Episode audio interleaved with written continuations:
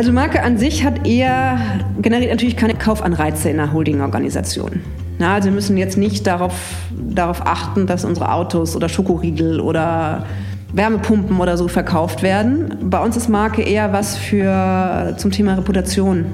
Also was dafür sorgt, dass die bestehende Reputation des Unternehmens weitergeführt wird, modernisiert wird und dass wir aber auch stärker an Traditionen anknüpfen.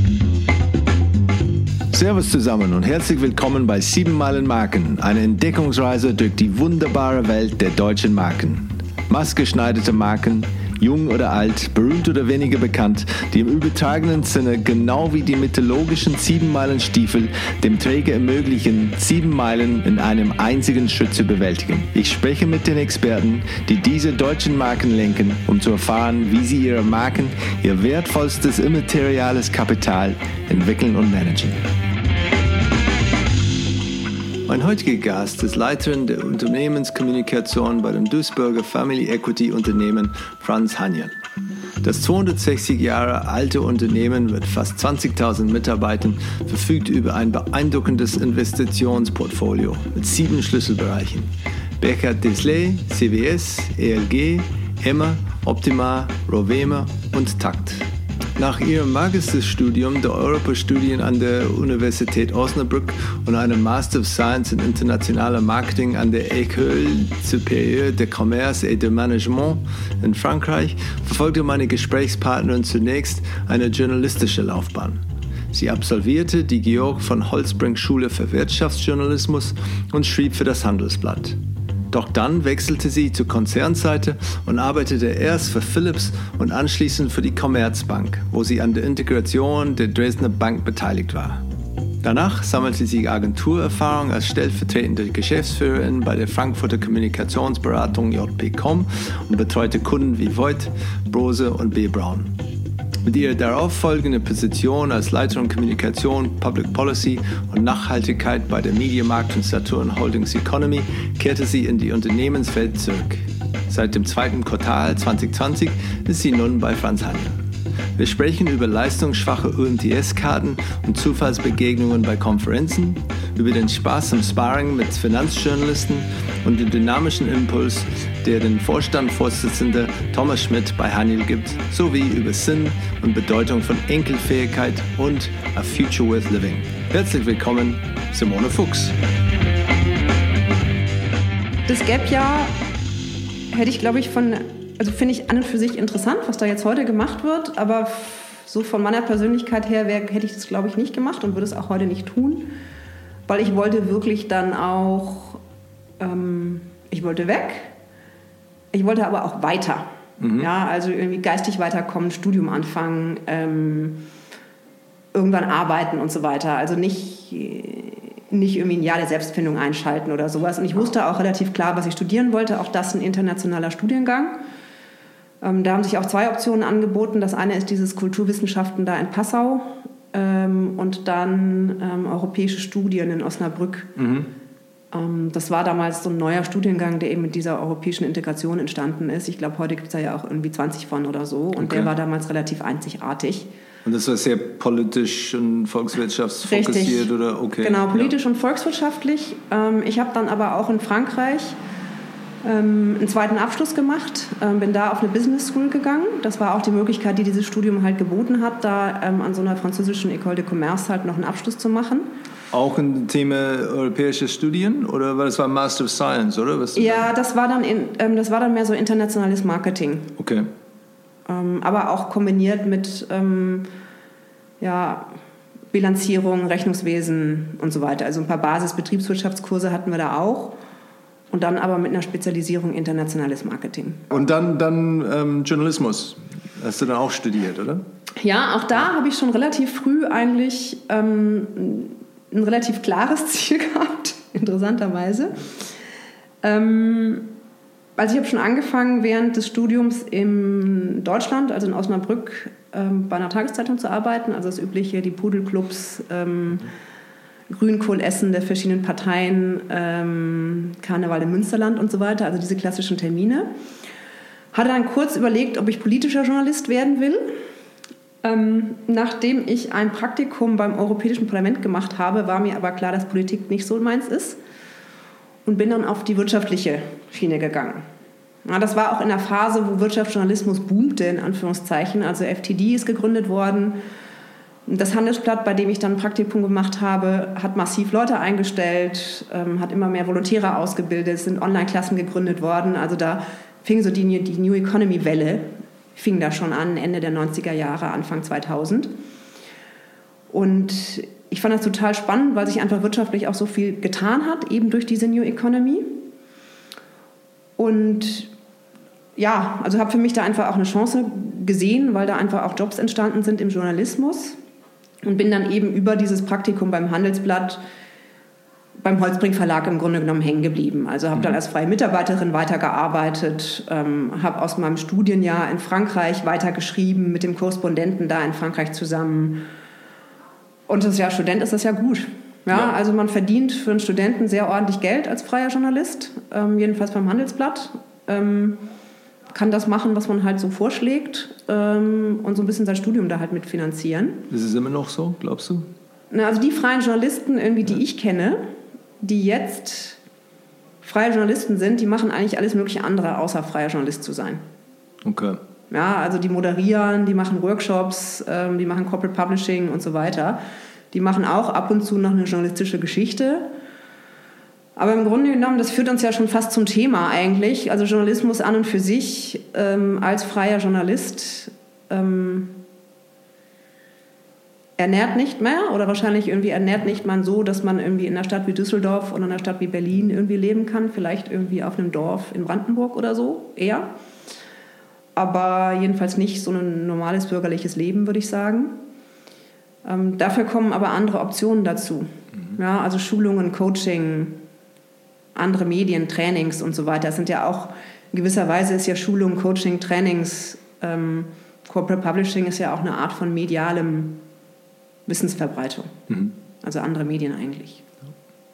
Und dann bist du dann eher vom Journalismus dann eher wirklich in der auf Konzernseite dann, was ein Sprung eigentlich eher ist, dass die Leute, die eher machen, diese, ja, wie sagen, die Twilight ihrer Karriere als Journalisten, dann irgendwie doch dann auf der Dark Side zu wechseln. Aber du hast das, diesen Sprung sehr, sehr früh gemacht äh, und bist bei Philips eingestiegen, oder?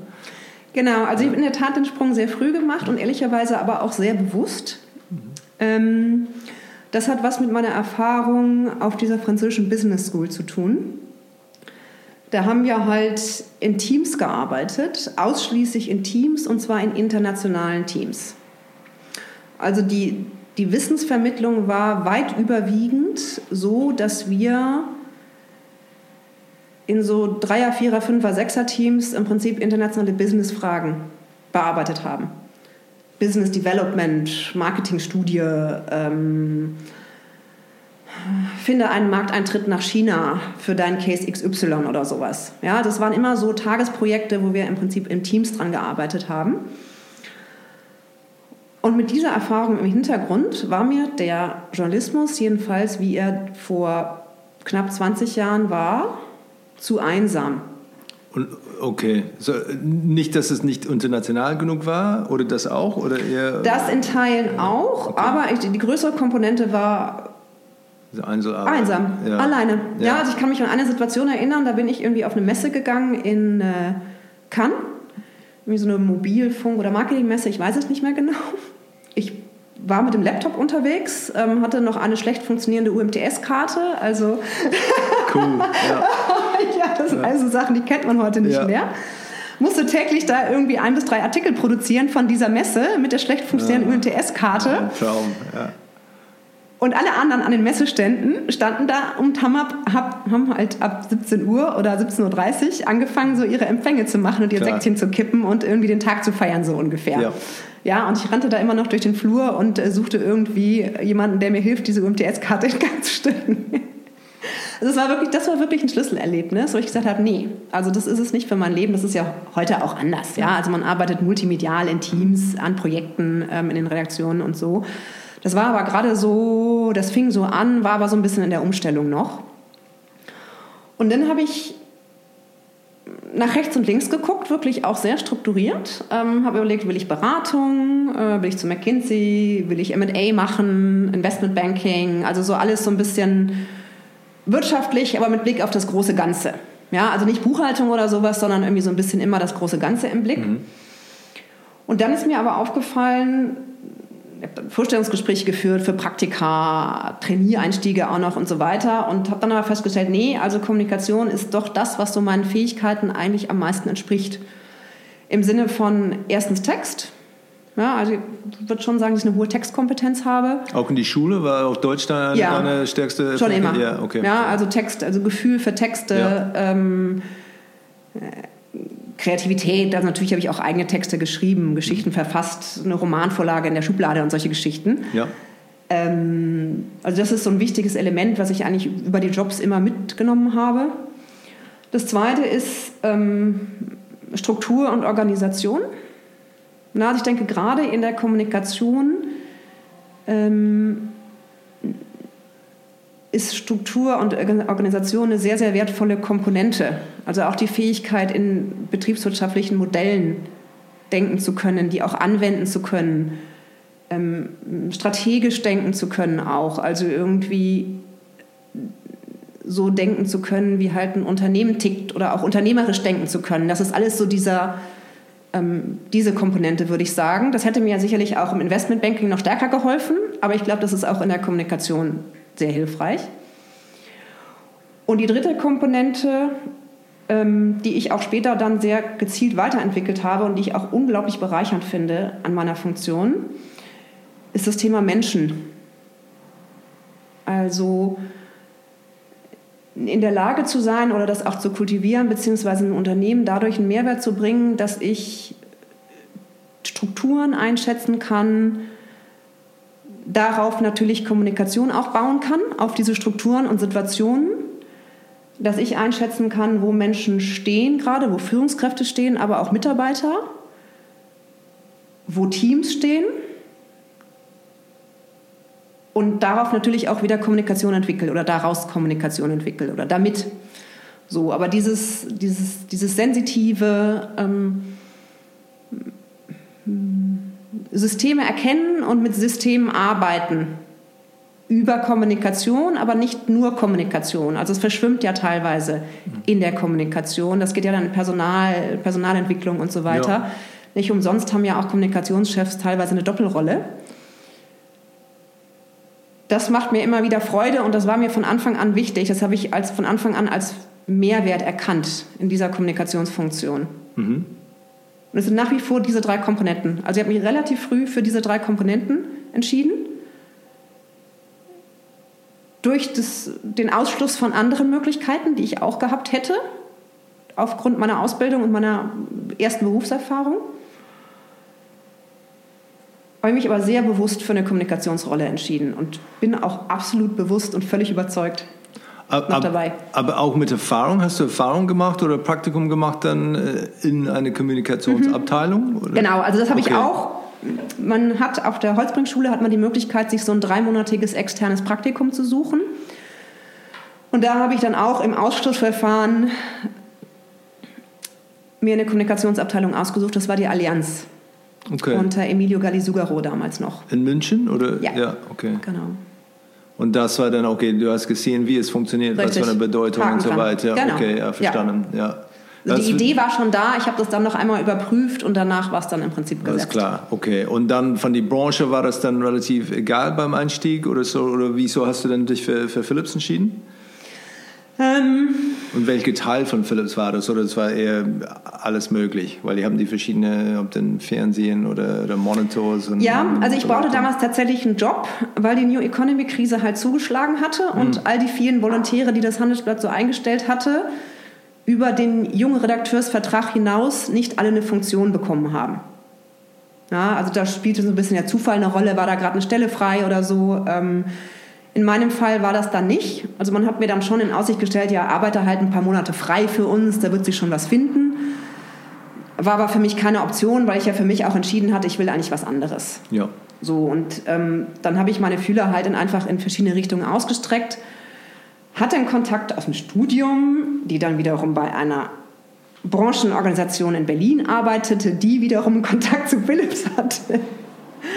Ja, dann habe ich mich mit meiner Chefin, äh, Veronika Hucke, vom ersten Moment an einfach sehr gut verstanden ähm, und bin dann auch aus Düsseldorf, wo ich damals schon gewohnt hatte, wo mein Mann auch gewohnt hat, also wir haben uns auf, beim Handelsblatt kennengelernt, ganz gezielt auch zu Philips gegangen.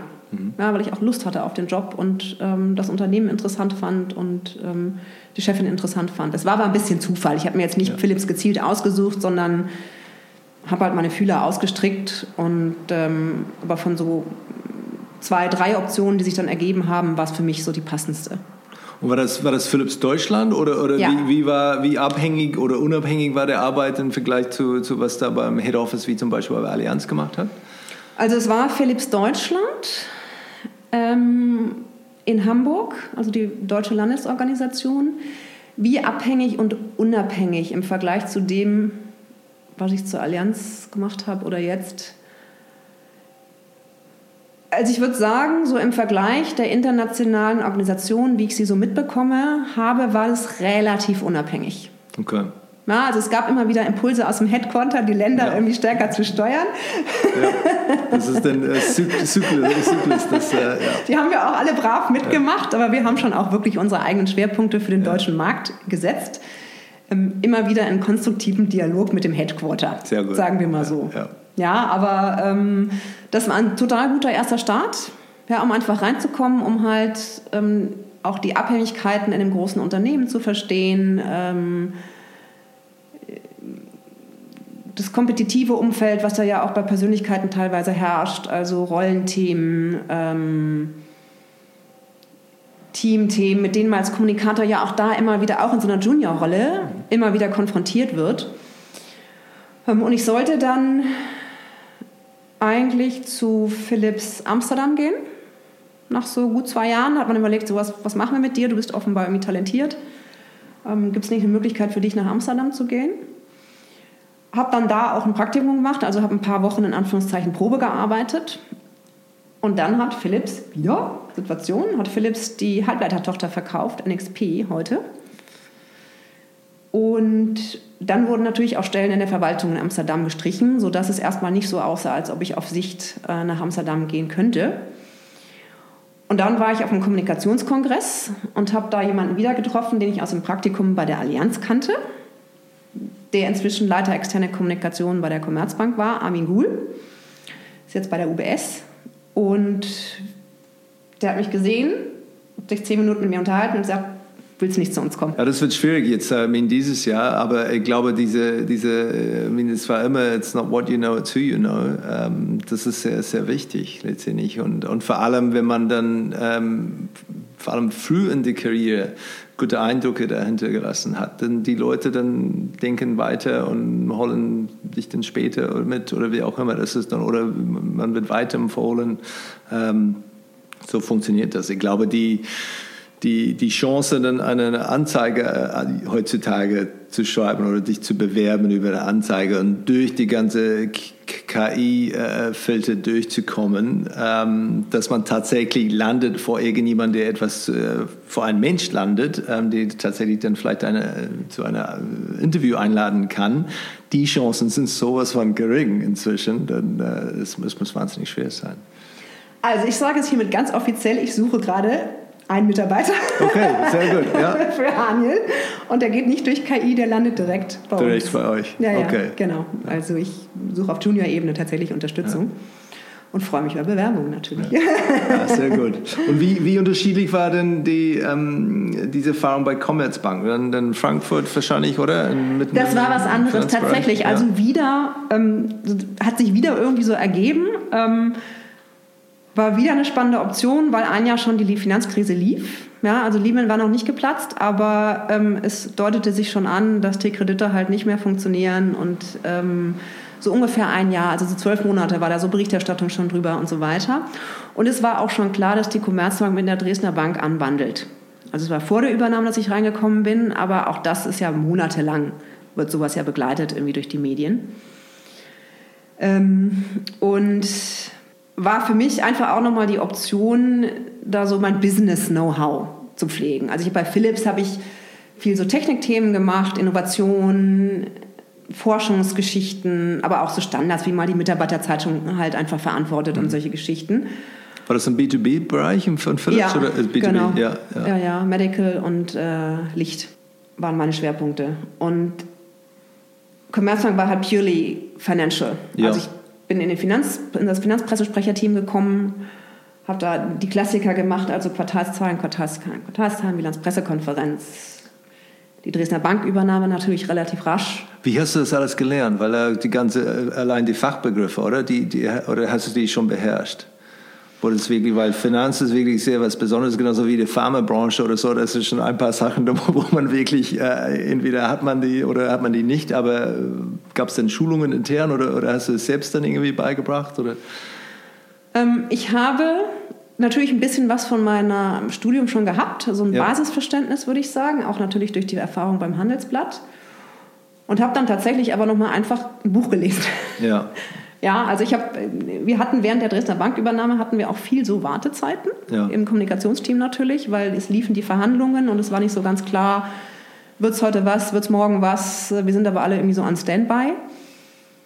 Und in den Wartezeiten habe ich ein Buch gelesen. Mhm. Ja, und der Rest war Learning by Doing. Ja.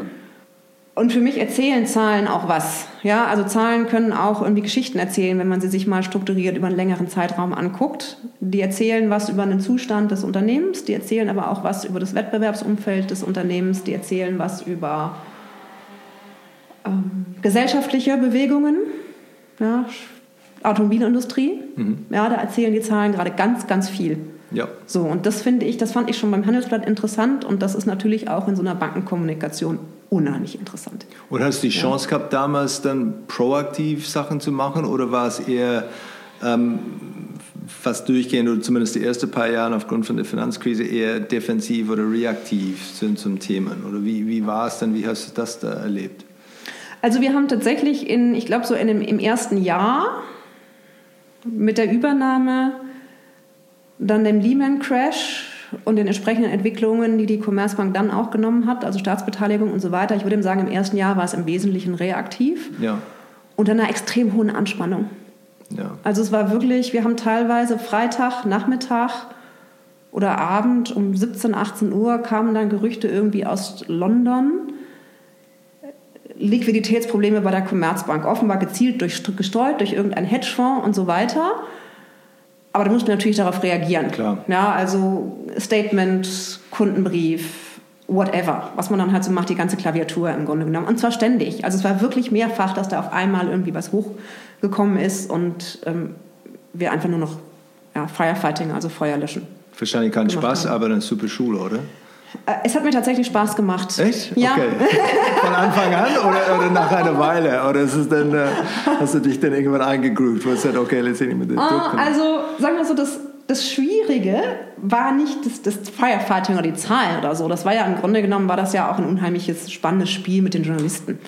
Ja, also so Wirtschaftsjournalisten sind ja auch darauf trainiert, irgendwie ähm, Ungesagtes zu hören, ähm, Andeutungen zu verstehen und dann kann man mit denen ja spielen so wenn man die Inhalte so ein bisschen drauf hat. Natürlich nicht in den ersten drei Monaten, aber nach so einem Jahr oder so ähm, hatte ich dann Spaß an dem Spiel. Spaß immer wieder an den Zahlen, ja, wie gesagt, weil die erzählen immer so viel. Ähm, das Schwierige war in der Situation tatsächlich dann irgendwann die Integration. Ja, also die Integration der Dresdner Bank, in ja. diesem intensiven Umfeld, also in diesem absolut angespannten Umfeld, wo sowieso die Führungskräfte genug damit zu tun haben, das Unternehmen einfach zu retten und dann noch eine Integration gestemmt werden muss. So alles natürlich strukturiert mit Beratung und Prozess und Change und so weiter. Also jetzt vor dem Hintergrund der Change-Erfahrung, die ich habe, das war wirklich ein gut gemachtes Projekt. Nichtsdestotrotz in so einer angespannten Situation ist es auf einer individuellen Ebene für jeden schwierig. Ja, das wiederum hat mich aber auch unheimlich weitergebracht, weil ich dann angefangen habe, noch mal stärker über so Menschen und Systeme nachzudenken, was dann ab einem gewissen Punkt zu einer Coaching-Ausbildung geführt hat. Habe ich auch wirklich mich sehr bewusst wieder dazu entschieden, ich will mehr wissen, warum war das jetzt so? Also warum war das jetzt so schwierig? Welche Persönlichkeiten sind da aufeinander getroffen, die es schwierig gemacht haben? Ähm, hätte es Möglichkeiten gegeben, das irgendwie auf verschiedenen Ebenen anders zu machen sowas. Und wie, wie hast du es wahrgenommen, dass es dann, oder wie hat sich da, da, da entpuppt, dass es nicht so äh, super gelaufen ist oder dass es vielleicht anders gelaufen hätte sein können? Oder haben die Kultur, weil das finde ich, das ich interessant. Und ich habe das auch, äh, ich weiß nicht, wem ich war, äh, ich habe es vor mehreren Jahren ähm, selbst eine Integration erlebt und was klar war von Anfang an auf Papier hat es gepasst. Von seinen die Fähigkeiten von diesen zwei Unternehmen total komplementär. Eine eher Frontend Design, sehr kreativ, die andere eher stärker im Backend, so irgendwie im Digitalbereich Backend und so weiter, wo man zusammenbringen, dann würde es eine Ergänzung.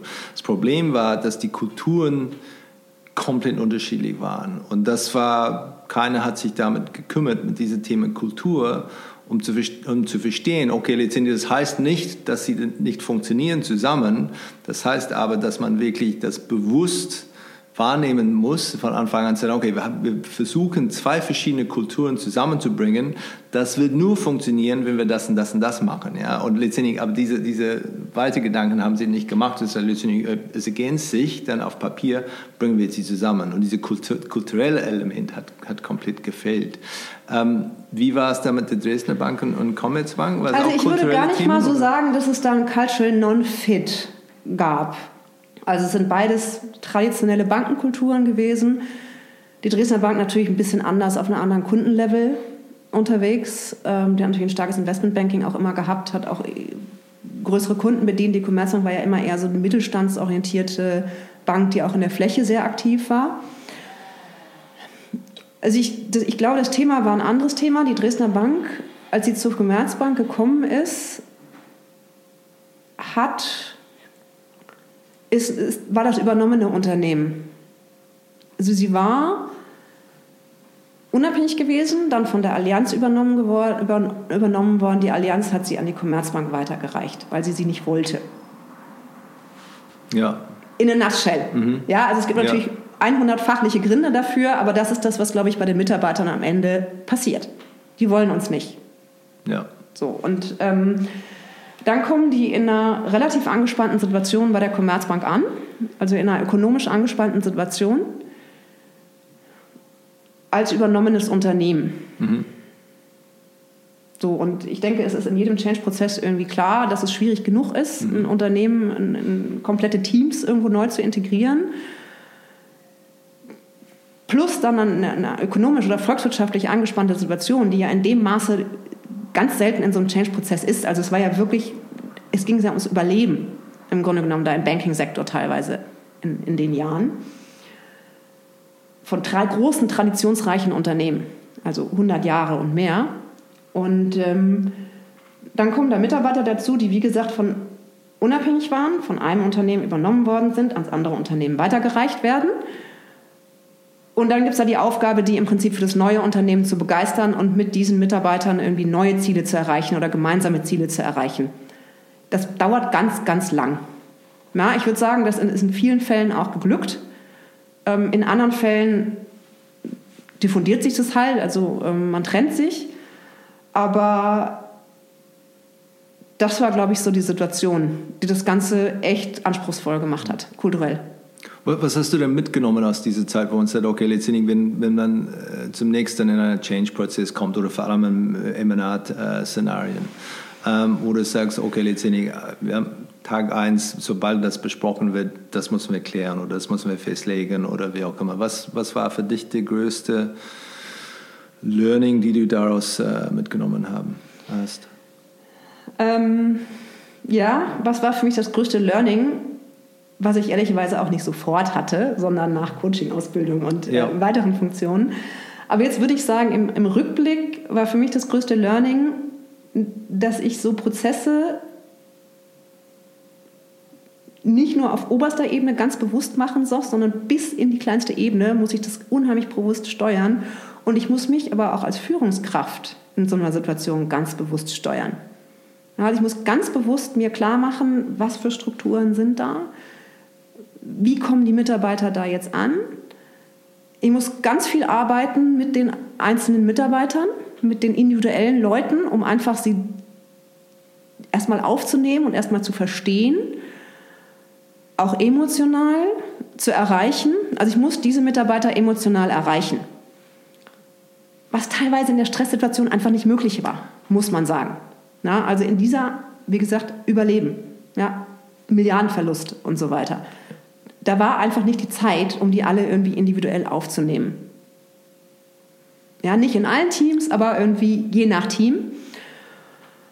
Und ähm, also das ist das, was ich glaube, versuche jetzt auch immer noch in meinem Führungsstil zu leben. Ich versuche nah bei den Leuten zu sein. So, ich habe natürlich jetzt auch nicht 20 Leute, ja, sondern immer irgendwie eine kleine, größere Handvoll geführt. Das geht jetzt noch. Würde ich jetzt 20 Leute führen, wüsste ich jetzt noch nicht genau, wie ich das mache, nah bei den Leuten zu sein. Aber das ist wirklich so das, was ich versuche. Und was aber seinen Ursprung da eigentlich hat. Und danach bist du dann doch in die Beratung gegangen? Danach bin ich dann in die Beratung ja. gegangen. Ja. Das hat allerdings jetzt private Gründe. Ja. Also ich war, ähm, habe ein Kind bekommen, mhm. mein erstes von zwei Kindern. Mein Mann arbeitet in Köln. Also der hat immer in Köln gearbeitet und ist von Frankfurt aus gependelt nach Köln. Ja. Mehrere Jahre.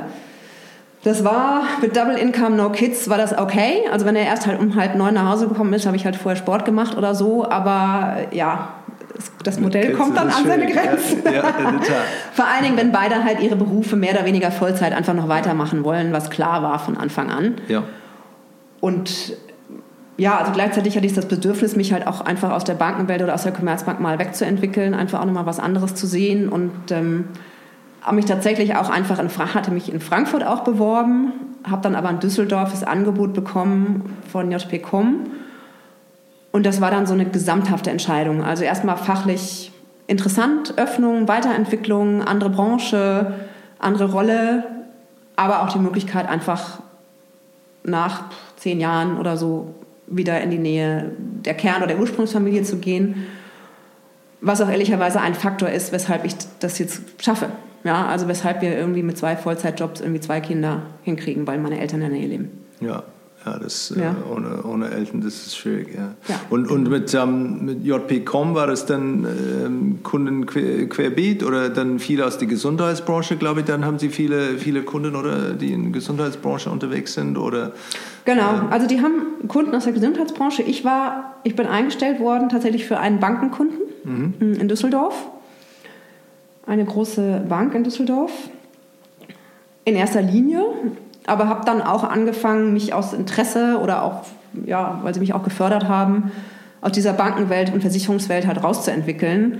War dann vor allen Dingen so im Hidden Champions Umfeld unterwegs.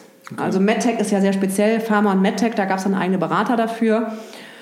Aber ich habe viel so, also die Kunden gemacht, die JP.com halt in dem Bereich hatte oder hat. Also sei es ein Voigt, Brose, ähm, B. Braun, äh, auch auf einem Niveau ein bisschen darunter. Also so alles so ab 800, 900 Millionen Euro Umsatz, meistens relativ technologieorientiert, mhm. also Ingenieursunternehmen, ingenieursgetriebene Unternehmen, die oftmals die Herausforderung hatten, lösungsorientiert zu werden. Mhm was ja heute immer noch gilt, also die Herausforderung bleibt ja. Das war dann oftmals ein Change-Thema, also wir sind dann einfach, wir haben dann Change-Projekte einfach gemacht. Auch wieder ein Strukturierungsthema, by the way. Ja, also da hat die Personalabteilung und die Kommunikationskollegen haben dann oftmals schon viel gearbeitet, aber die Aufgabe der Berater war dann nochmal aus dem vielen einfach einen roten Faden auch zu ziehen, Maßnahmen zu entwickeln, Inhalte zu entwickeln und so weiter kam auch meinem Struktur, meiner Strukturleidenschaft auch wieder entgegen. Und was wir auch viel gemacht haben, was auch sehr spannend war, ist so insgesamt Weiterentwicklung von Unternehmenskommunikation. Also wie kann ich in einem sich verändernden Umfeld Strukturen auflösen, Hierarchien auflösen, Medien neu aufstellen und sowas. Und das kommt mir echt alles so sehr zugute jetzt gerade. Ja. ja, also ähm, ich also das, es hat alles so ein bisschen dann auf Haniel irgendwann hingeführt, ehrlicherweise. Ähm, um da ein bisschen schon was vorwegzunehmen, weil das natürlich Sachen sind, die ich jetzt alle hier unglaublich anwenden kann. Fast egal, um welche, welche Karrierephase es kommt, aber ich finde schon, ähm, Berufserfahrung auf Agentur- oder Beratungsseite sehr hilfreich da, wenn man dann auf Konzernarbeit ja, ich suche arbeitet. tatsächlich Ja. für den neuen Kollegen oder die neue Kollegin jemanden, der Agenturerfahrung hat. Es ist wirklich, es, es ist schon, weil letztendlich man, man das, da lernt man auch, ähm, und ich glaube, da lernt man nirgendwo besser, ähm, wie man am besten oder die besten raus aus einer, einer externen Beratung oder Unterstützung bekommt. Und letztendlich, das ist oft bei der, bei der, bei der Briefing oder beim Budget oder, oder Prozess oder Entscheidungsprozess oder wie auch immer, wie das, wie das funktioniert, dass man wirklich als, als Konzern wirklich das Beste herausholen kann. Weil letztendlich dann, und das muss man auch steuern und lenken, aber auch ähm, auch wirklich offen sein für, für Neues und, und auch die richtigen Partner heraussuchen, zu sagen, okay, letztendlich wir wollen herausfordert Ja. ja, oder wer auch immer dann oder wir wollen weiterkommen und wir wissen letztendlich, wir haben diese Expertise, nicht intern, dann brauchen wir irgendjemanden, der wirklich uns pusht und wirklich dann proaktiv auf uns zukommt oder wie auch immer und sagt, hey Leute, warum macht ihr das nicht? Lass uns das bitte probieren oder wie auch immer. Ähm, aber dann, dann muss es auch, äh, auch passen. Das ist tatsächlich die Komponente Umgang mit Dienstleistern. Also ich habe noch, ich sehe noch eine andere Komponente. Ähm, Ich lerne in der Beratung, dass Unternehmenskommunikation produktiv zu sein hat. Ja, also diese, diese, diese Idee von Produktion in der Kommunikation, die ist, glaube ich, in moderneren Abteilungen ist die vorhanden, weil da auch oft Leute arbeiten, die Beratungserfahrung haben. Das ist ja durchaus ein Kriterium, nach dem ausgesucht wird. Aber so in, in vielen klassischen Kommunikationsabteilungen nicht auf jeder Ebene, würde ich sagen.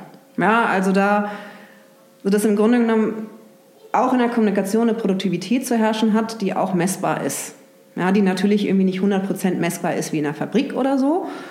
Aber ich kann nach je, je nach Level des Mitarbeiters kann ich auch ähm, in etwa definieren, was er leisten kann und dann erwarte ich diese Leistung auch. So, und das finde ich unheimlich wichtig. Also gerade irgendwie in kleinen Teams, ist, also ich arbeite sehr, habe sehr viel in kleinen Teams gearbeitet, ähm, die möglichst effizient so gestellt werden müssen, dass da Produktivität bei rauskommt, ist diese Erfahrung und die Techniken, die dazu dienen, echt hilfreich. Ja, sei es Meeting-Techniken, also wie, wie, wie gestalte ich Meetings, ähm, wie integriere ich das irgendwie in so einen Gesamtunternehmensprozess, ähm, dass mir möglichst wenig Luft dabei einfach verloren geht oder Luft entsteht. So dass das wirklich im Prinzip immer so auf so ein Ziel, eine Entwicklung, ein Produkt oder sowas hinarbeitet. Das stimmt, weil auf, auf, auf Konzernseite es tendiert eher zu dieser, okay, letztendlich vor allem bei Meetings, diesem Thema Meetingkultur, wo du teilweise siehst, die Meetings sind so groß und so viele Leute, die eigentlich nichts sagen in diese 60, 90 Minuten oder wie auch immer. Ähm, aber letztendlich, sie mussten eingeladen werden auf Höflichkeitsgründe oder politische Gründe oder wie auch immer. Letztendlich, Ja. wo man sagt, hey, das ist dann, Ja. ähm, das stimmt. Das ist Ja. ein guter, guter Punkt. Einige auf Agentur- oder Beratungsseite ist dann eher, wenn man nichts äh, anzubieten hat, dann ist man nicht dabei. Da, es gibt keinen Grund, warum man dann im Korrekt. Meeting dann, dann sitzt. Es gibt eine Ausnahme, ähm, also wenn ein neues Team, also wenn eine neue Beratung zum neuen Kunden kommt, dann ist es okay, wenn sozusagen das Team da auch kommt. Aber ähm, ansonsten ist es aus Beratungssicht ja Zeitverschwendung. Ja. Ganz einfach. Ja, also die, die was zu sagen haben und die im Prinzip, also der, der berät und der, der den Job macht, der muss beim Kunden sein, aber eigentlich keiner mehr. Und dann bist du zurück auf die Konzernseite gegangen. Dann, Da bin ich zurück auf die Unternehmensseite gegangen, Mhm. weil ich an dem Punkt war, dass ich nicht mehr die Präsentation für den Leiter Unternehmenskommunikation machen wollte, die er dann in der Geschäftsführung hält. Echt? Ich wollte sie selber. War eine Enttäuschung. Ja, ja verstanden. Ja, also ähm, ich bin, das war wirklich so äh, total dankbar für all- alles das, was ich mitnehmen konnte und bin auch ewig dankbar, also Ja. immer noch. Ähm, aber das war, ich wollte selber Ja. diejenige sein, die es dann treibt und macht Ja. und präsentiert. Ähm, und es hat sich auch tatsächlich erfreulicherweise realisiert. Dann, also ich war ja erstmal Leiterin externe Kommunikation bei Seconomy, aber dann gab es den ersten von drei CEO-Wechseln und ähm, der hat mich dann zur Leiterin Kommunikation gemacht. Und War es schon Seconomy, als du eingestiegen bist? Oder hatten die es die war gerade Seconomy schon? geworden. also Okay, ich bin mit ja. dem äh, Demerger eingestiegen, so drei, Okay. vier Wochen vorher. Das war mein erstes Projekt, eigentlich dann die ähm, kommunikative Begleitung des Ja. Demerger. Und ähm, das, das, das, hat sich unheimlich toll angefühlt am Anfang. Ähm, mit einem total begeisterten und extrem leistungsbereiten Team zusammenzuarbeiten. Also es war ja so ein bisschen so, das waren auf der Teamleiter oder auch Bereichsleiterebene waren das oft so die Nummer zwei von der Metro. Ja, also es war halt die Nummer zwei von der Metro, die jetzt die Chance bekommen hat, Nummer eins zu werden. Ähm, in einem anderen für sich sehr coolen Umfeld. Ja, Technical, Digital, ähm, neu, Start-up. So, also das war so ein bisschen so das, was in den, in den Gesprächen darüber kam. Also ich mache das immer am Laptop fest, ehrlicherweise. Es war, ähm, ich habe irgendwann angefangen, einen wirklich kleinen Laptop immer zu verlangen, weil ich den in meine Handtasche tue. Und ja. ich habe nicht so große Handtaschen, weil ich nicht so groß bin. Ja. ja. Also der muss handtaschenkompatibel sein. Ich nehme den immer mit nach Hause, um auch abends oder morgens mal arbeiten zu können. Und ich, also es war wirklich irgendwann quasi, in jedem Vorstellungsgespräch habe ich gesagt, ich möchte einen kleinen Laptop. Und das war aber jetzt Economy Standard. Okay, ja. ja, und, aber in den Jobs vorher noch nicht. Ja. Hat sich jetzt vielleicht auch geändert, aber das waren dann immer diese Monster. Ja, es ist 17 Zoll oder 15 Zoll, ja. ja 17 Zoll, glaube ich. Korrekt. Die ganz großen, ja, genau. genau. Und ähm, ist ein doofes kleines Element, aber das war so die, die ähm, der Spirit, der darüber kam. Also wir hatten auch ganz sofort Office 365, diese ganzen Teams-Geschichten und so ist sofort alles äh, natürlich etabliert worden mit dem Demerger, weil man ja auch die Chance hatte, einfach modern sich aufzustellen, auch von der Technologie her. Ähm, ja, und dann ist aber irgendwann wurde klarer, dass halt das Unternehmen eben noch nicht den Change gemacht hat, den es für sich reklamierte. Also einer der Botschaften war, wir trennen uns jetzt oder ähm, wir sind jetzt ein eigenständiges Unternehmen und ähm, haben alle Voraussetzungen, um eine erfolgreiche Zukunft zu haben und so weiter. Und es war, wurde aber irgendwann klar, dass der, die Veränderung halt noch nicht so tief gegangen ist, wie man das eigentlich sich hätte wünschen können. Und du bist dann von Economy dann zum irgendeine Art, wie bist du in dem Mothership irgendwie gekommen? Ja, also äh, es war so, dass die ähm, beiden Unternehmenskommunikationen von Economy und Media Saturn werden getrennt geführt. Also es gibt einen Leiter Kommunikation in Düsseldorf und einen Leiter Kommunikation in Ingolstadt. Mhm. Und die Tätigkeit bei Economy ist halt sehr stark finanzmarktfokussiert. Ja, also man macht halt den Geschäftsbericht, organisiert okay. die Hauptversammlungen, ein bisschen Sustainability-Strategieentwicklung habe ich gemacht, aber halt Quartalszahlen, Bilanzpressekonferenz, Übernahmen, Verkäufe. Das war schön, dass, also zu Beginn war das schön, das unabhängig zu machen, also wirklich eigenständig, wirklich der oder diejenige zu sein, die es dann entscheidet. Also wie gehe, welches Statement gebe ich jetzt raus? Wie gehe ich mit der Spiegelanfrage um? Wie mache ich jetzt das mit Manager-Magazin und so? Das Niveau hatte ich natürlich bei der Commerzbank noch nicht erreicht, als ich so einen ähnlichen Job hatte, also sehr, sehr finanzmarktlastig. Ja, natürlich auch so Projekte wie Geschäftsbericht oder Nachhaltigkeitsbericht und so, Neuaufstellung der Medienbeobachtung. Das waren so ein paar Entwicklungsprojekte, die auch nochmal interessant waren. Aber ich war irgendwann an dem Punkt, dass ich gemerkt habe, ich kann eigentlich mehr. Auch durch die JP-Com-Erfahrung kann ich eigentlich viel, viel mehr. Ich kann dem Unternehmen auch theoretisch mehr geben, aber aufgrund der besonderen Strukturen mit eben diesen beiden Holdings übereinander verschachtelt, komme ich da einfach nicht ran mhm. an die Tätigkeiten. Dann habe ich angefangen, einfach meine Fühler auszuwerfen und bin relativ rasch auch über das Netzwerk darauf aufmerksam gemacht worden, dass es halt hier eine Möglichkeit gibt bei Haniel. Mhm ja, und das hat sich dann relativ schnell als sehr interessant herausgestellt. Gab es dann schon eine, eine, enge Zusammenarbeit mit, zwischen Economy und, und Haniel oder war es eher als Armslänge? Dann irgendwie, habt ihr da auch ja, dann, dann also eher unabhängig da? Haniel ist ja nicht mehrheitsbeteiligt. Also wir sind zwar ja. der größte Großaktionär, ja. aber wir haben nicht die Mehrheit. Mhm. Und ähm, deswegen war die Zusammenarbeit nicht so intensiv. Also wir konnten uns natürlich, der Handelvertreter Florian Funk, der Handelvertreter im Aufsichtsrat, wir haben uns mal getroffen. Aber es so. gab keinen Dotted Line Nein, oder so, es gab keine Dotted Line. Ja, okay. ja, also wir kannten uns so vom Sehen und mal Shake Hands oder sowas ähm, nach der HV oder ähm, Aufsichtsratssitzung oder sowas.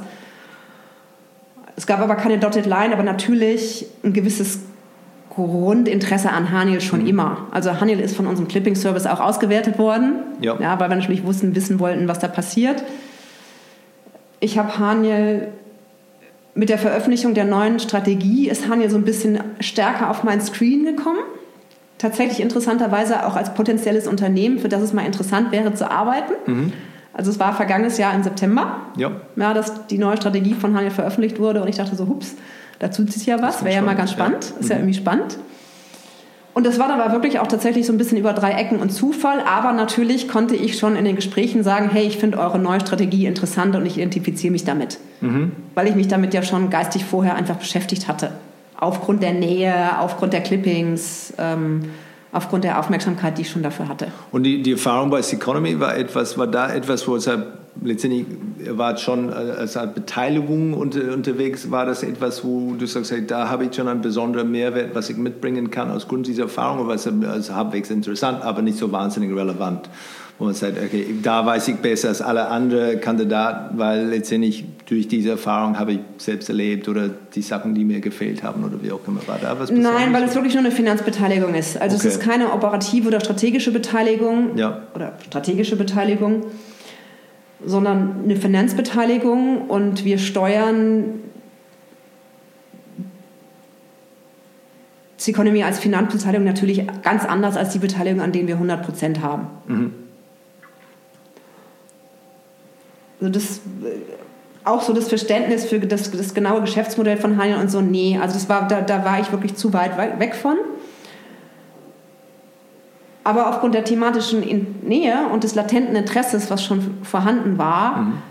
hatte ich immer mal wieder irgendwas gelesen. Ja, also ich kannte auch so die, die anderen Kommunikatoren im Unternehmen, die kannte ich, weil wir alle auf einer Webseite waren. Ja, also ich war mit den anderen Kommunikatoren im, in der Gruppe, war ich auf einer Webseite, ich hatte deren Bilder schon mal gesehen, hatte mir schon mal die CVs angeguckt, so was man halt so mal so nebenbei macht, wenn man, also, oder ich mache das, wenn ich mich latent für sowas interessiere, dann gucke ich halt mal auf LinkedIn oder ja. guck mal hier, guck mal dort und so entwickelt sich halt über die Wochen oder Monate entwickelt sich dann schon so ein bisschen so ein Bild oder ein Eindruck.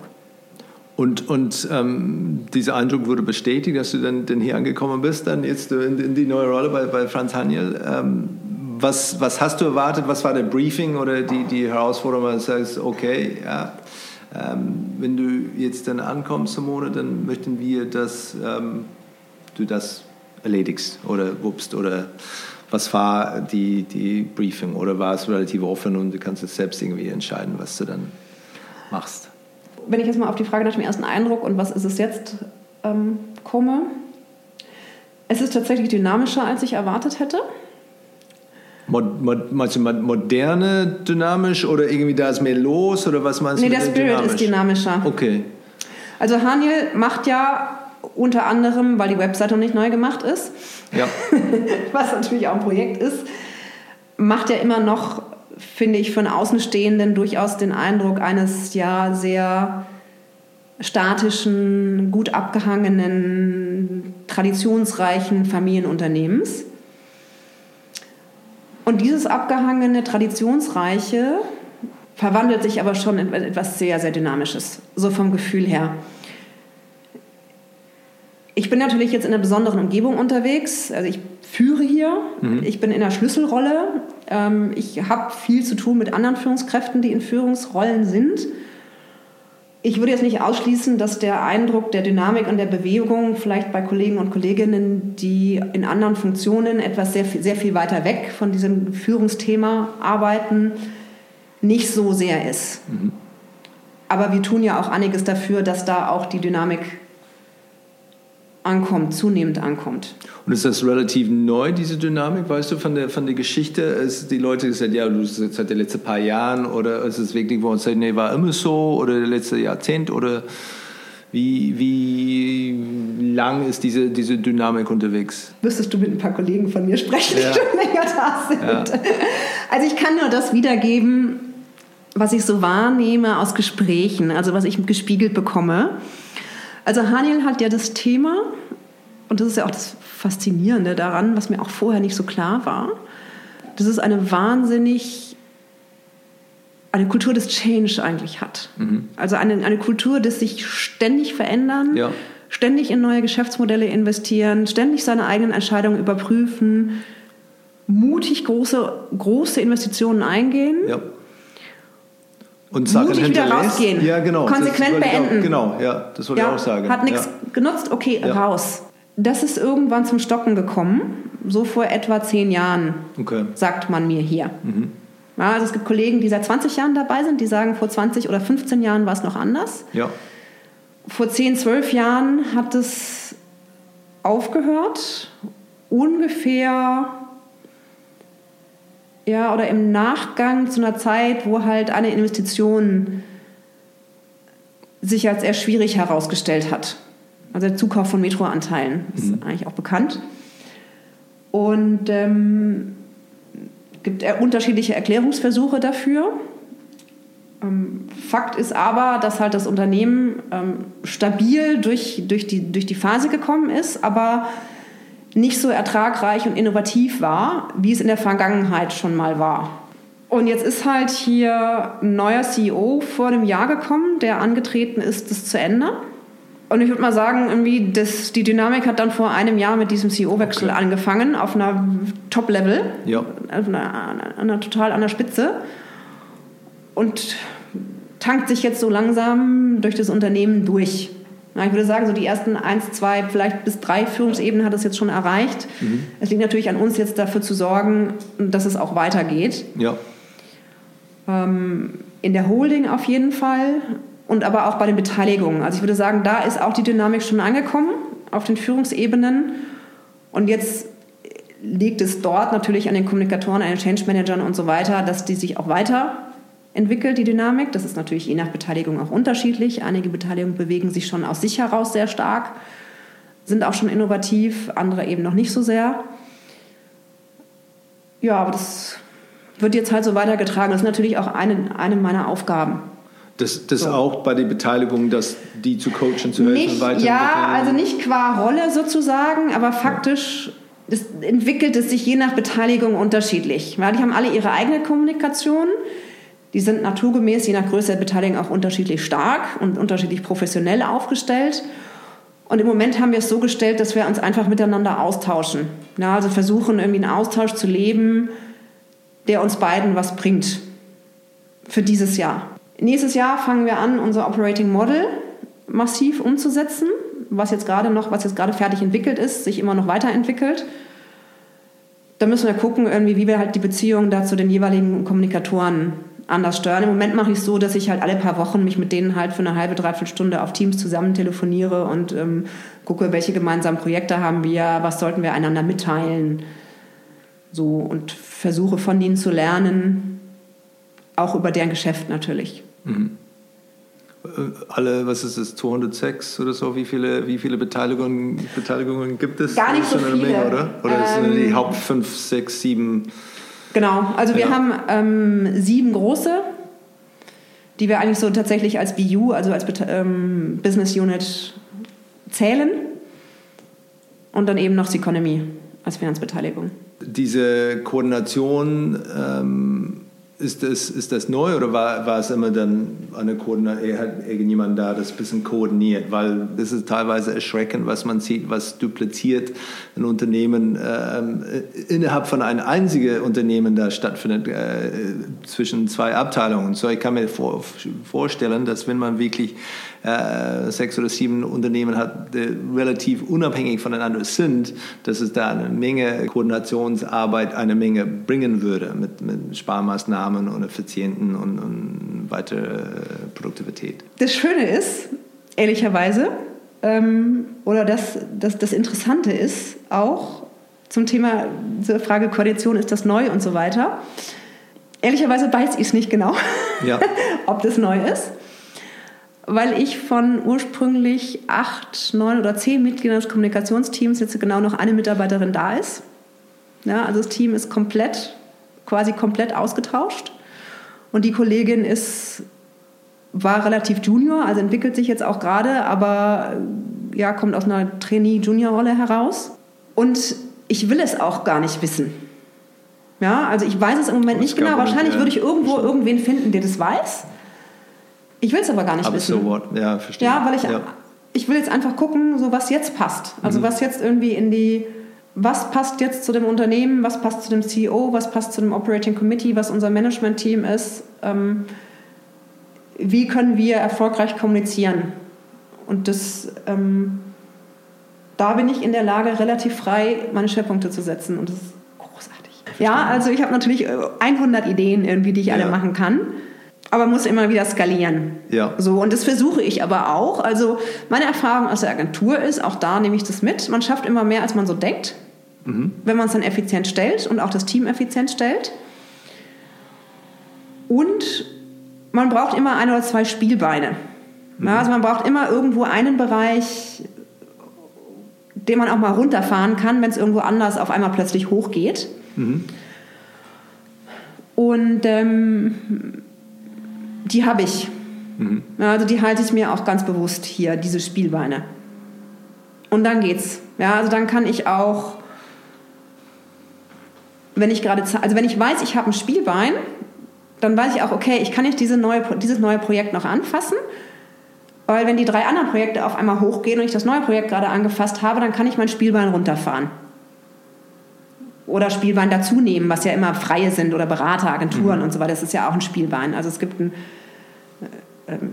Spielbahn des Bedarfs. Also ich kann einfach weniger machen auf dem Thema oder ich kann einfach noch Ressourcen dazu holen. Idealerweise hat man beides, dass ich die Möglichkeit habe, Ressourcen dazu zu holen oder weniger zu machen auf einem Thema. Und das versuche ich mir zu erhalten. Mhm. Und dann kann ich das ganz gut auch so, dass ich trotzdem in der Lage bin, mich um meine beiden Kinder zu kümmern, steuern. Ja. Und du musst dir auch nicht mehr so viele Sorgen machen über die Finanzmärkte, oder? Das jetzt ja nicht als Familienunternehmen. Man hat andere Stakeholders. Ich glaube, die, die Gesellschafter kommen alle aus die, der Haniel-Familie. Ist das dann eine ähnliche Arbeit, wo es denn in Comms geht, um mit ihnen zu kommunizieren, als früher da mit den Finanzmärkten? Oder ist es komplett anders? Den Part habe ich nicht in meinem Team. Ja, das macht eine Kollegin, also die Kommunikation an die Gesellschaft, das nennt sich Family Service bei uns. Mhm. Ähm, mit der ich auch eng zusammenarbeite mit der Kollegin, aber die hat diesen Teil der Gesellschafterkommunikation. Deswegen will ich da jetzt nicht so sehr drauf eingehen. Ja, ja. ja also es ist naturgemäß anders. Ähm, es ist sehr viel sozialer, also es ist sehr, geht sehr viel mehr über Zusammenhalt, mhm. ähm, Familienentwicklung und so weiter. Weniger über die reinen Fakten. Ja. Also es ist sehr viel emotionaler auch, die Kommunikation. Aber wie gesagt, das wird in einem anderen Team gemacht. Also was, was, was mir als Anekdote zum Thema irgendwie Wechsel von Seconomy zu Handeln auch noch einfällt, ist ganz witzig. Also mich rufen manchmal noch, manchmal rufen mich noch Journalisten an. Tatsächlich, ja. Gott sei Dank. um, um da Einblick zu bekommen, was bei Seconomy los ist. Ja. Auch zu Handelthemen. Mhm. Gott sei Dank auch zu Handelthemen. Ja. Ähm, und der, der erste Satz in den ersten Wochen war ja immer so, so, ja, jetzt sind sie ja schon ein bisschen in so eine ruhigere Funktion gewechselt. Und ich sage immer, nee, keinesfalls. Ja. Ja. Es ist nicht ruhiger, nur anders. Ja. Na, weil ich sehr viel selber die Themen treibe und dabei natürlich auch einen hohen Anspruch habe.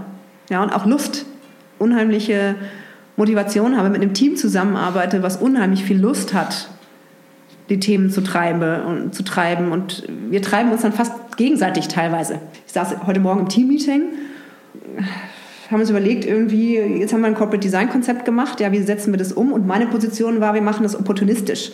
Ja, wenn immer jemand kommt und will halt was, Umsetzung, was umsetzen, dann machen wir das halt. Wir machen aber kein Projekt draus. Und mein Team meinte dann, nee, also wir setzen uns mindestens mal zusammen und machen Kick-Off und gucken, was wir eigentlich machen müssten und dann verteilen wir die Arbeit. Ich so, okay, macht das. Ja. Das ist grandios. Ja. Also das finde ich unglaublich toll. Von die, weil ich finde diese, diese Unternehmensgeschichte wahnsinnig spannend. Das, weil wie gesagt, das war, äh, Hanni war keine Name, die, die ich vorher kannte. Mhm. Und als ich mich damit beschäftigt habe, ähm, je mehr ich entdeckt habe, fand ich dann eher es interessanter. Und, und wie du gesagt hast, diese langjährige Geschichte, aber auch über die, die Jahre, schon in den 60er Jahren, wo man sagt, wir finden diesen Bereich doch nicht mehr so spannend raus, ja, ähm, oder wir wollen uns hier in diese andere oder weg von Produktionsthemen oder so weiter und haben sich wirklich immer weiter in andere Richtungen dann, dann äh, weiterentwickelt. Das, das fand ich ganz, ganz spannend.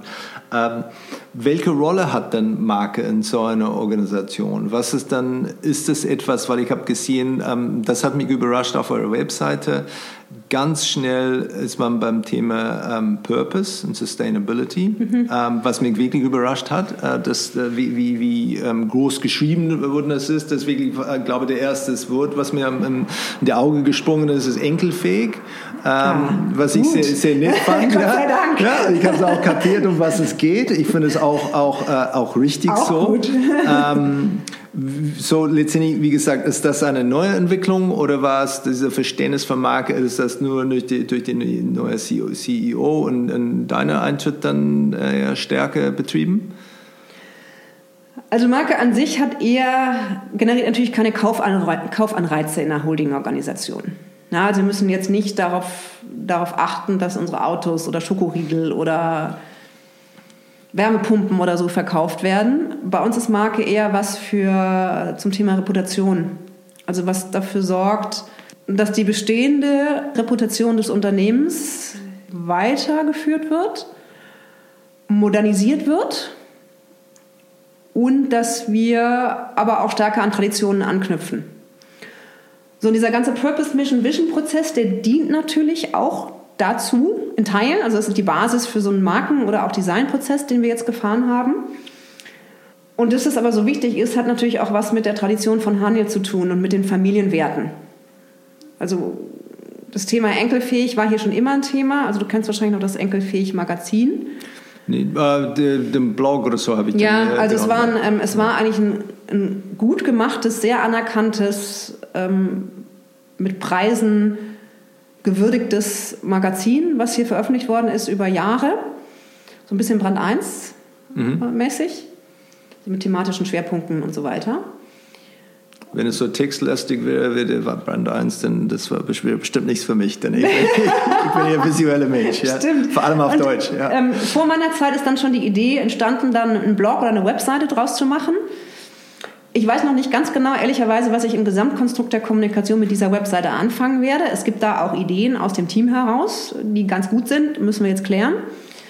Aber eigentlich wollen wir enkelfähig zu mehr machen als ein Kommunikationsprodukt. Na, mhm. also ähm, enkelfähig hat für uns zwei Komponenten. Das eine ist die Komponente ähm, Business, also wir wollen das Unternehmen enkelfähig machen. Das heißt, wir wollen jetzt die richtigen Entscheidungen treffen, damit unsere Enkel davon profitieren. Oder natürlich wir auch schon profitieren, aber damit unsere Enkel auch weiterhin davon profitieren. Wir wollen es so aufstellen, dass es für die Enkelgeneration solider aufgestellt ist. Und die zweite Komponente ist aber tatsächlich Welt, Planet. Also unser Konzept von enkelfähig ist auch dazu beizutragen, dass die Umwelt, die Welt, in der wir leben, enkelfähig ist. Na, indem wir unsere Geschäftsfelder nachhaltiger machen, ähm, selber versuchen, uns nachhaltiger aufzustellen. Carbon Neutrality ist hier ein, ein, großes Thema im Moment in der Holding, soll dann auch stärker in die Business Units halt getragen werden. Carbon Positive ist ein, wäre die Steigerung davon, mhm. also ist auch eine Idee. Ja, und wir haben uns gerade auch heute Morgen ähm, in dem Meeting haben wir uns auch überlegt, wie schaffen wir es dann auch, ja, unsere Mitarbeiter irgendwie dazu zu bewegen, dass die auch selber ihre Entscheidungen im Hinblick auf Enkelfähigkeit für die Welt überprüfen. Ja, also gibt es positive Beispiele. Es gibt einen Kollegen, der schlägt offenbar plastikfrei schon. Also dann nehmen wir den mal in, die nächste, in das nächste Mitarbeiter-Meeting, in die nächste Virtual Town Hall und lassen das mal vorstellen, rufen andere auf, die halt Beispiele erzählen und so weiter. Also es ist schon auch unser Ansatz. Und, und das auch ähm, mit, äh, mit den BUs zu, zu besprechen und, und festzustellen? Oder sind Sie dann, haben Sie ein bisschen Freiraum, wo Sie, I mean, Sie sind bestimmt selbst dann irgendwie darauf fokussiert, aber es ist auch etwas, wo man sagt, ähm, bevor man irgendwo neu einsteigt, das ist dann wirklich, ist es eher interessanter, wenn das, das diese, diese Firma schon äh, sustainable da unterwegs ist ähm, oder nachdem man das schon gemacht hat oder mit, mit bestehenden ähm, äh, Beteiligungen oder, oder, BUs, dass man wirklich reingeht und sagt, okay Leute, da muss es ein bisschen sauberer, äh, sauberer laufen. Es ist beides. Also okay. wir überprüfen neue Investment Targets, überprüfen die überprüfen sie hinsichtlich ihrer Nachhaltigkeit. Das nennt sich bei uns Future Worth Living. Also wir haben einen eigenen Prozess der Entscheidungsfindung. Ähm, ist das Unternehmen genug nachhaltig für uns? So zahlt es, für, zahlt es auf diesen Aspekt des Enkelfähig ein. Und wir motivieren und unterstützen aber natürlich auch unsere bestehenden Beteiligungen darin, ihre Geschäfte nachhaltiger zu führen. Das machen wir in erster Linie über Ziele.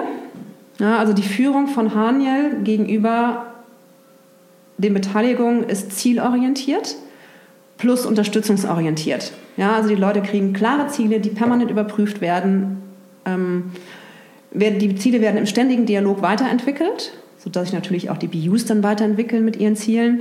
Und die kriegen aber auch Support. Das ist so der Managementansatz.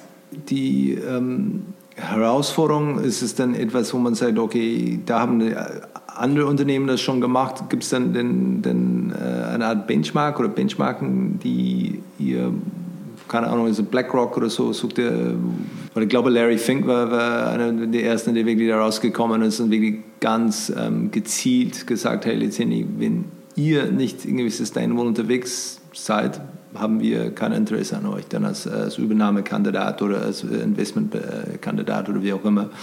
Ähm, ganz klare Botschaft, äh, Botschaft Geschichte. Aber ich weiß nicht, dann in, in, Deutschland, wenn man sagt, okay, wenn man da orientieren würde. Also es gibt meiner Wahrnehmung nach immer wieder für Teilbereiche Unternehmen, an denen wir uns orientieren und in denen wir uns auch, mit denen wir uns auch austauschen. Ja, das sind andere Familienbeteiligungsgesellschaften, ähm, Körber ist so ein Name. Andere Familien natürlich auch, also andere große deutsche Unternehmerfamilien, die ja auch teilweise investieren und Beteiligung steuern und so weiter. Aber es gibt nicht den klaren Wettbewerber, weil Haniel auch so einzigartig ist. Also das mhm. erlebe ich jetzt auch in der Entwicklung immer wieder als Schwierigkeit interessanterweise. Also alle Leute fragen mich, was ist denn eure Benchmark? Woran orientiert ihr euch, wenn ihr an eure Zielgruppen denkt und ähm, wenn ihr über Kommunikation denkt? Ich habe keine klare Benchmark. Für einzelne Aspekte immer mal wieder, bis hin zu internationalen wie Ashoka Foundation oder sowas. Ja, also für einzelne Aspekte des Business Development und der Nachhaltigkeitsorientierung gibt es immer wieder Beispiele. Aber wir machen hier auch sehr stark Dinge aus uns heraus, aber anknüpfen an die Tradition. Immer wieder anknüpfen an die Tradition, auch im Bewusstsein der Tradition. Das ist schon, schon einmalig, was ja. ihr habt. Du bist 260 Jahren, ähm, das ist schon ja. eine tolle Geschichte. Wir lassen uns natürlich auch beraten ja. und ähm, es gibt immer wieder Leute, die halt auch ihre Ideen einbringen von extern, die auch Modelle dann ähm, uns, uns zeigen und so weiter. Aber ich glaube, es gibt jetzt kein Unternehmen im Moment, wo wir uns wirklich daran orientieren und sagen, irgendwie mhm. da wollen wir hin, sondern wir entwickeln das aus uns heraus vor dem Hintergrund unserer Tradition. Und wie sieht denn Erfolg aus? Wie, wie ist es, wo man sagt, okay, letztendlich oder für, für dich persönlich, wo du sagen kannst, super, das habe ich gut gewuppt oder das haben wir als Team gut gewuppt. Wie, wie sieht das denn aus? Wie, wie, äh, welche Maßnahmen oder KPIs verwendest du dann? Guter Punkt. Ähm, ich bin noch in der Findungsphase sozusagen. Also ich habe jetzt gerade, ich habe erstmal ganz viel Ordnung geschaffen. Ja, also von allein dadurch, dass halt so viel Umbruch hier stattgefunden hat, dass so viele Mitarbeiter aus dem Team rausgegangen sind, dass die Leitung gewechselt hat und so, da war einfach sehr viel Nachholbedarf. Also von Team-Meeting-Struktur über Ordnerstruktur auf Teams, über ja, Zielvereinbarungen, für die irgendwie keiner Zeit gehabt hat, die dann irgendwann statt Anfang des Jahres, Mitte des Jahres gemacht worden sind und ähm, solche Geschichten. Also ich habe unheimlich viel Basic-Strukturarbeit im Moment geleistet.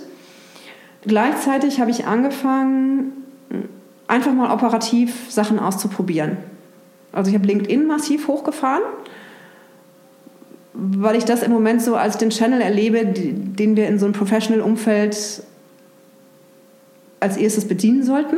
Ja, vielleicht noch ein bisschen Twitter, aber man muss auch, wie gesagt, immer auf die Kapazitäten gucken, hm. bedauerlicherweise. ähm, habe LinkedIn stärker an die Mitarbeiter herangeführt, indem ich es einfach ins Intranet eingebunden habe. Ähm, ein Corporate Design Projekt existierte tatsächlich schon, als ich angekommen bin. Also da gab es die ersten Elemente, gab es schon. Das habe ich jetzt einfach erstmal zu Ende geführt und ein Konzept entwickelt versuche jetzt zu einer Umsetzung des Konzepts zu kommen. Wie gesagt, wie schon erwähnt, äh, aus Kapazitätsgründen meiner Meinung nach eher opportunistisch. Meine Kollegen sagen, nö, das machen wir strukturiert.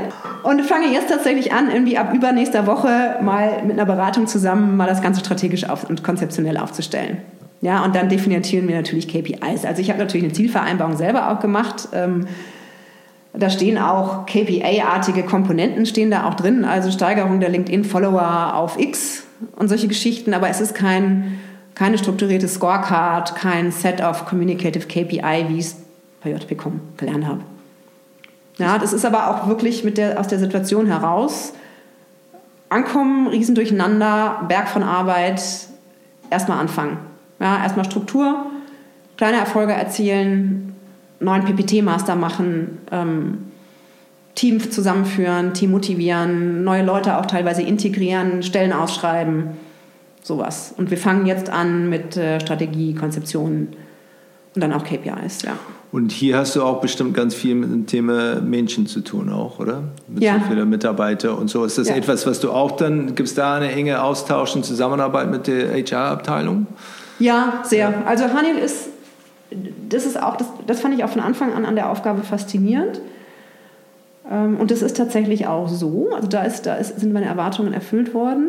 Ähm, hat natürlich, Haniel hat natürlich dadurch, dass es einen so massiven Change in so kurzer Zeit durchschritten ist und immer noch durchschreitet, ähm, gibt es natürlich verschiedene Welten innerhalb des Unternehmens. Also es gibt eine ausgesprochen neue Welt, das wird natürlich im Wesentlichen verkörpert durch die neuen Führungskräfte, die alle reingekommen sind.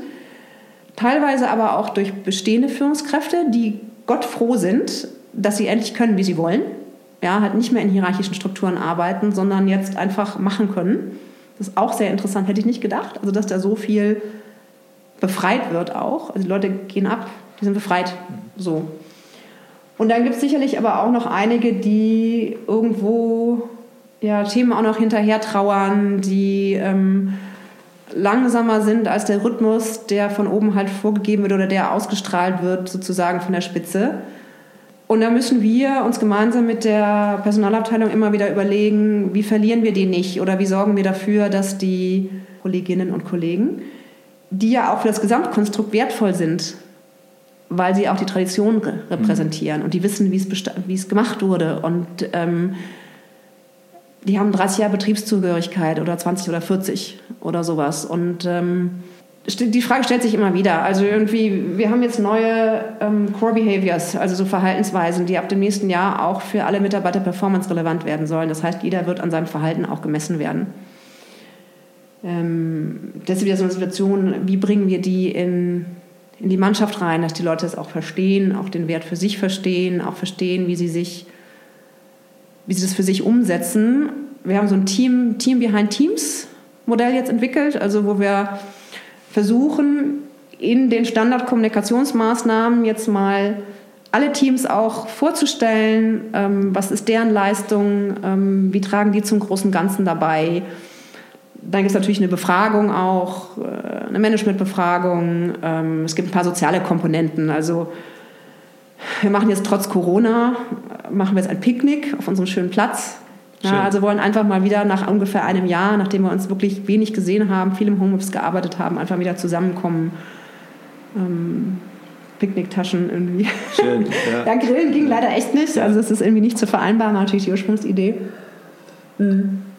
Frühstücke und sowas, was man halt dann so macht, ja. so in so einem ähm, Teamfindungsprozess. Aber es ist uns bewusst, dass dieser Prozess noch nicht abgeschlossen ist und wir versuchen den immer wieder zu befeuern, also verschiedene Gelegenheiten zu nutzen, um den halt weiterzutreiben. Aber ihr habt keine, keine riesige Richtungswechsel gerade, oder? So letztendlich, so letztendlich die Leute mitzunehmen, ja. ist eher, das ist eher genau. eine, eine Art der neue Dynamik ist reingekommen, yes, genau. aber letztendlich ist eine, eine wie sagt man, eher ein Feintuning oder so. Es ist nicht genau. zu sagen, okay, jetzt wollen wir irgendwie 70 Grad nach rechts äh, umdrehen. Das hat stattgefunden. Ähm, okay, ja, also das irgendwie ähm, kompletter Richtungswechsel hat ja stattgefunden ja. mit allen Komponenten. Und die Herausforderung ist, dass dieser Richtungswechsel nicht abgeschlossen ist und nicht abgeschlossen sein wird. Ja, also äh, wir Teil dieses Richtungswechsels ist, ist so eine Philosophie des Continuous Improvements. Super. Ähm, das wird von Thomas Schmidt, also dem CEO, sehr stark gelebt. Von ein paar anderen Kolleginnen und Kollegen auch. Aber das birgt natürlich immer das Risiko, dass das für andere auch anstrengend ist. Also sich immer wieder zu fragen, irgendwie passt das überhaupt? Ähm, ist es jetzt das Richtige? Äh, jetzt haben wir gerade den Prozess etabliert und die Meetingstruktur etabliert, müssen wir das nicht wieder alles verändern. Weil die Welt sich weiter verändert, weil wir einen Impuls bekommen haben. Wir haben jetzt Emma, ähm, Startup ähm, in unser Beteiligungsportfolio aufgenommen und die haben natürlich, die haben ganz andere Strukturen und Arbeitsweisen. Die arbeiten ganz anders als so ein Konzern, komplett anders. Ja. So. Und jetzt fragen wir uns halt, wie können wir das übertragen? Und dabei haben wir gerade erst vor irgendwie acht Monaten die Struktur festgelegt. Ja, also das ist schon, ich glaube schon, dass, dass das wirklich eine der Herausforderungen ist, weil Menschen wollen, viele Menschen, die meisten Menschen wollen irgendwann ankommen. Ich, witzigerweise habe ich mit einer Freundin darüber geredet äh, dieses Wochenende oder ähm, das Wochenende gerade. Ähm, und die Personalberaterin ist, äh, Outplacement-Beraterin auch. Und ähm, das nimmt sie genauso wahr. Sie sagt, viele Menschen wollen eigentlich irgendwann ankommen, ihre Ruhe haben, ihre Kinder großziehen, irgendwie ihren Garten pflegen. Die Herausforderung ist aber, dass ähm, das moderne Leben das eigentlich nicht mehr zulässt. Auf einem gewissen Niveau. Jedenfalls nicht mehr. Selbst, selbst in so einer Rolle wie Teamassistenz lässt es das eigentlich nicht mehr zu. Dass man trotzdem das irgendwie mitnehmen muss oder mit nach ich Hause muss mit, Ja, ich muss es, ich muss, ich, ich bin auch, auch als ja. Teamassistenz bin ich, irgendwann, bin ich irgendwann gefordert, nicht in jedem Unternehmen, hm. ne? also nicht in jedem Unternehmen überall in Deutschland und auch nicht auf der Welt, aber ähm, ähm, das ist, glaube ich, auch so die wesentliche Veränderung, die im Moment so business-wise stattfindet. Also es findet im Moment so ein Umwälzungsprozess statt von dem alten, hierarchischen, etablierten Steady State zu einem kontinuierlichen Veränderungsstate. So, da gibt es Unternehmen, die sind schon weiter dann gibt es Unternehmen, an denen ist die Spitze sehr weit, aber es gibt irgendwie noch die, die Biotope, die noch nicht weit sind. Ähm, das hat natürlich dann auch was mit, mit einer Art von Management zu tun. Wie findet Management statt? Ähm, wie eng, wie kontinuierlich, wie hierarchisch, ähm, wie kontrollierend oder nicht oder frei.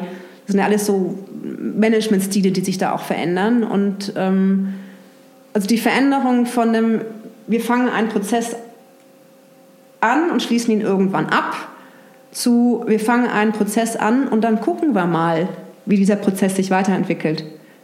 Vielleicht bleibt er mal ein paar Monate liegen. Dann nehmen wir ihn wieder auf, weil sich das Umfeld verändert hat, weil sich unser kommunikativer Ansatz verändert hat, weil neue Personen dazu gekommen sind oder so. Also das ist, glaube ich, der wesentliche Veränderungsprozess, der in der Gesamtwirtschaft und aber auch in der Kommunikation, Marketing, Markenführung stattfindet. Und es ist anstrengend. Ja, also es ist echt anstrengend teilweise, aber es ist unglaublich bereichernd auch. Wie ist es dann mit, mit euren BUs? Ist es da etwas, wo man sagt, oh, da ist es, äh, spielen wir als Haniel, äh, als Marke, spielt die Marke Haniel eine Rolle mhm. oder überhaupt nicht? Sehr ist stark. Also sehr stark? Ähm, Haniel steht natürlich irgendwie auch für ähm, Kontinuität und Sicherheit für die BUs. Die BUs haben auch, obwohl Haniel in der Vergangenheit gar nicht so präsent war, haben die sich schon auch echt so als Teil des Haniel-Universums gefühlt und daraus auch Kraft geschöpft. Und sind, wenn wir jetzt daran angehen, daran gehen, sie zu verkaufen, was wir in Teilen auch klar kommuniziert haben. Also wir haben relativ klar kommuniziert, welche Views wir nicht mehr bei Haniel sehen. Das löst ein Verlustgefühl dort aus. Sie haben sich gut abge ja. aufgeholt dann, ja. Ja, Sicherheit, Kontinuität, Stabilität, ja. Familie, Family Connection. Und ist es etwas, was, äh, womit Sie sich bewerben oder äh, keine Ahnung, CVS ist ein, ein Unternehmen der Honey Group oder ist es etwas dann ein Endorsement oder ist es etwas, was er darauf steht oder machen, wenn ihr wollt, gerne äh, von uns aus oder lieber nicht oder wie ist das dann? Das machen die nicht. Ja. Ähm, also in der Kommunikation, Branding, Marketing ganz klar nicht, aber es hilft ihnen im Bankenkontakt. Mhm. Ja, bei Financials, Finanzierung und sowas. Da steht einfach jemand dahinter, der ein ganz klares, ganz langfristiges Commitment hat. Okay, das ist dann hilfreich. So. Und das ist also in der, bei denen, auf die es dann in dem Fall ankommt, die wissen das. Ja, also die kennen auch die Vorteile. Aber eben in der operativen Gestaltung ihres Geschäftes sind sie frei, haben halt klare Ziele. Die Ziele werden regelmäßig und sehr eng überprüft. Ähm, und auch in der Kommunikation, wie gesagt, wir haben so ein Austauschlevel, voneinander lernen, äh, stimmen uns ab. Ähm. Was, was sind die, die ähm, jährliche Benchmarks? Also ist es quartalsweise, ist das für, für euch relevant oder eher Geschäftsjahr oder ist es dann, gibt es große Familientreffen oder wie, wie ist denn, wie sieht der Kalender aus? Und realisieren, das ist für uns die Hauptjahreszeit oder gibt es verschiedene? Was ist für uns die Hauptjahreszeit in der Arbeit oder? Genau. Ähm, also wie eigentlich überall das Winterhalbjahr würde ich es sagen. Also wir haben immer noch einen Geschäftsbericht, der jetzt einfach gemacht werden muss. Wir haben einen Nachhaltigkeitsbericht, der irgendwann gemacht werden muss. Wir haben ein jährliches Führungskräftetreffen, was naturgemäß immer Anfang des Jahres stattfindet, weil das nun mal die Zeit für jährliche Führungskräftetreffen ist. Es gibt auch meiner Meinung nach keine bessere. Mhm. Ja, es ist die beste. Würde ich jetzt auch nichts dran ändern. Ähm, und das sind halt so die Sachen, die üblicherweise im Winter stattfinden, weil da auch keiner Urlaub hat, keiner ein Sommerfan ist, keine Feiertage sind. ja, genau. Ja. ja. also es ist schon im, im Winterhalbjahr ist es ähm, allein aufgrund der Standards ist es natürlich etwas belebter. Ja. Okay, kommen wir jetzt zum, zum äh, Rapid Fire Wrap-Up. Wenn du ein äh, unbegrenztes Budget für ein markenbezogenes Projekt hättest äh, und etwas ähm, tun könntest, wo du vielleicht keinen Druck da für eine kurzfristige äh, ROI äh, hättest, äh, wofür würdest du diese, dieses Geld ausgeben? Also ich habe mir notiert genau das, was ich jetzt mache, nur ja. schneller. Ja. Ja, also. Okay. Ähm, wie, wie, machst du das schneller mit mehr Leute dann oder, oder mehr Kapazität? Also ich würde einfach okay. irgendwie okay. mehr Kappa dazu holen. Ja. Ähm, und äh, aus verschiedenen Bereichen, wo du sagst, okay, hier sind die, hier sind die, die Fachthemen oder die Fachstärken, die, die mir fehlen. Hier sind die Sachen, wo uns dann, äh, das ist ein, ein, ein, Thema, was wir intern beherrschen müssen. Oder das ist ein Thema, was ruhig dann extern bleiben kann.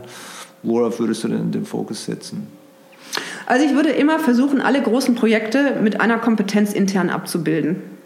Also wir haben, ich habe das Corporate Design Konzept erwähnt. Ähm, werden wir das jetzt umsetzen, dann muss da eine senioriger Kollege oder Kollegin drauf sein, die dafür sorgt, dass es sauber in der Abstimmung mit den Dienstleistern und allen anderen Funktionen umgesetzt wird.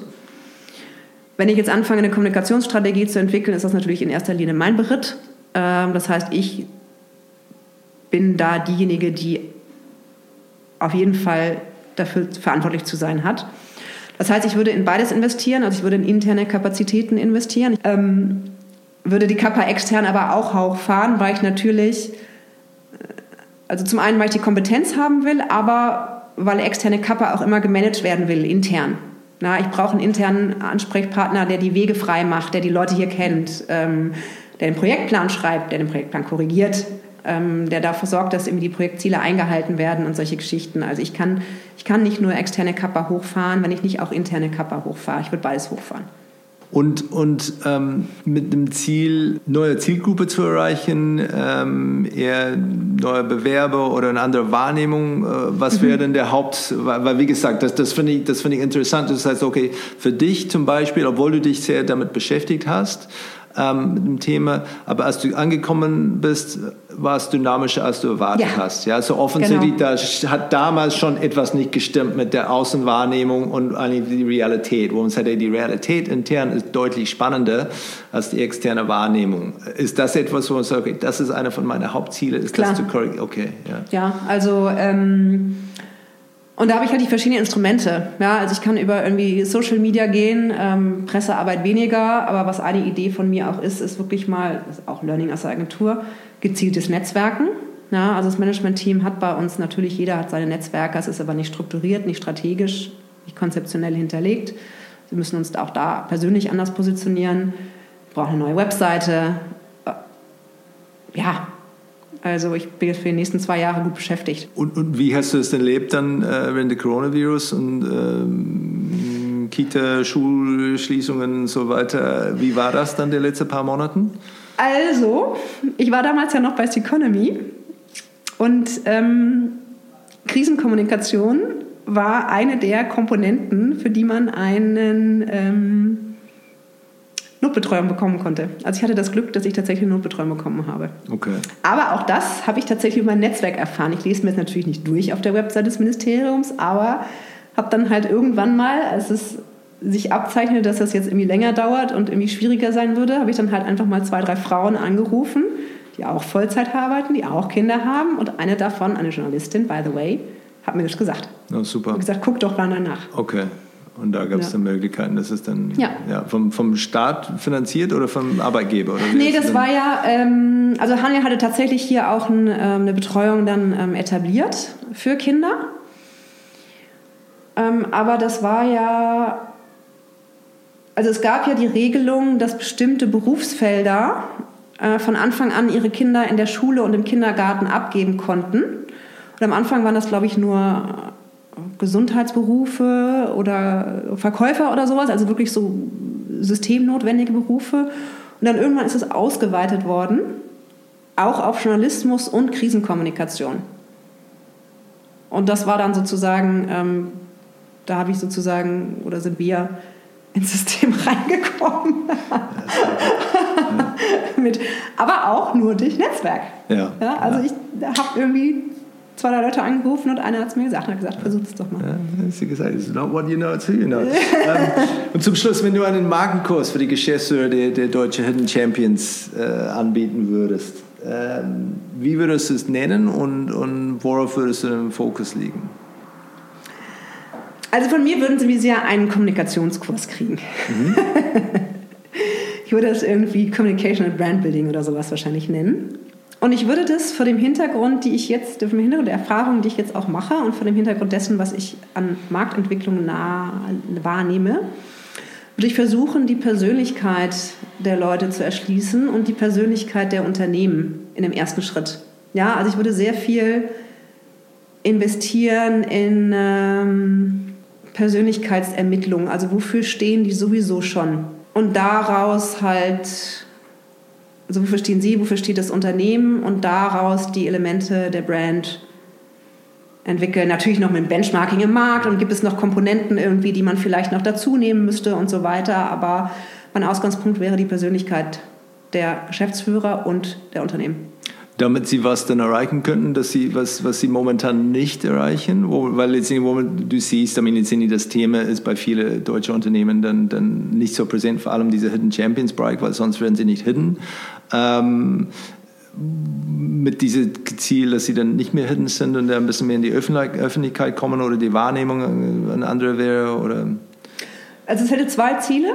Ähm, das eine ist Unverwechselbarkeit und dann natürlich auch Differenzierung. Und das zweite ist Kompatibilität mit den Anfordernissen der modernen medialen Welt. Weil die, wie wir alle wissen, über Persönlichkeiten funktioniert am Ende. Über Unternehmenspersönlichkeiten und über Unternehmerpersönlichkeiten. Und die müssen stimmen, weil letztendlich, die, die nicht stimmen, dann ist keine ähm, Glaubwürdigkeit, wenn man sieht, hey, letztendlich, da liest man ein Ding und dann erlebt was anderes. Das es macht auch keinem Manager Spaß. Ja. Also ich kann mir nicht vorstellen, dass es einen Geschäftsführer geben würde, der was entwickeln kann, wofür er nicht steht oder sie.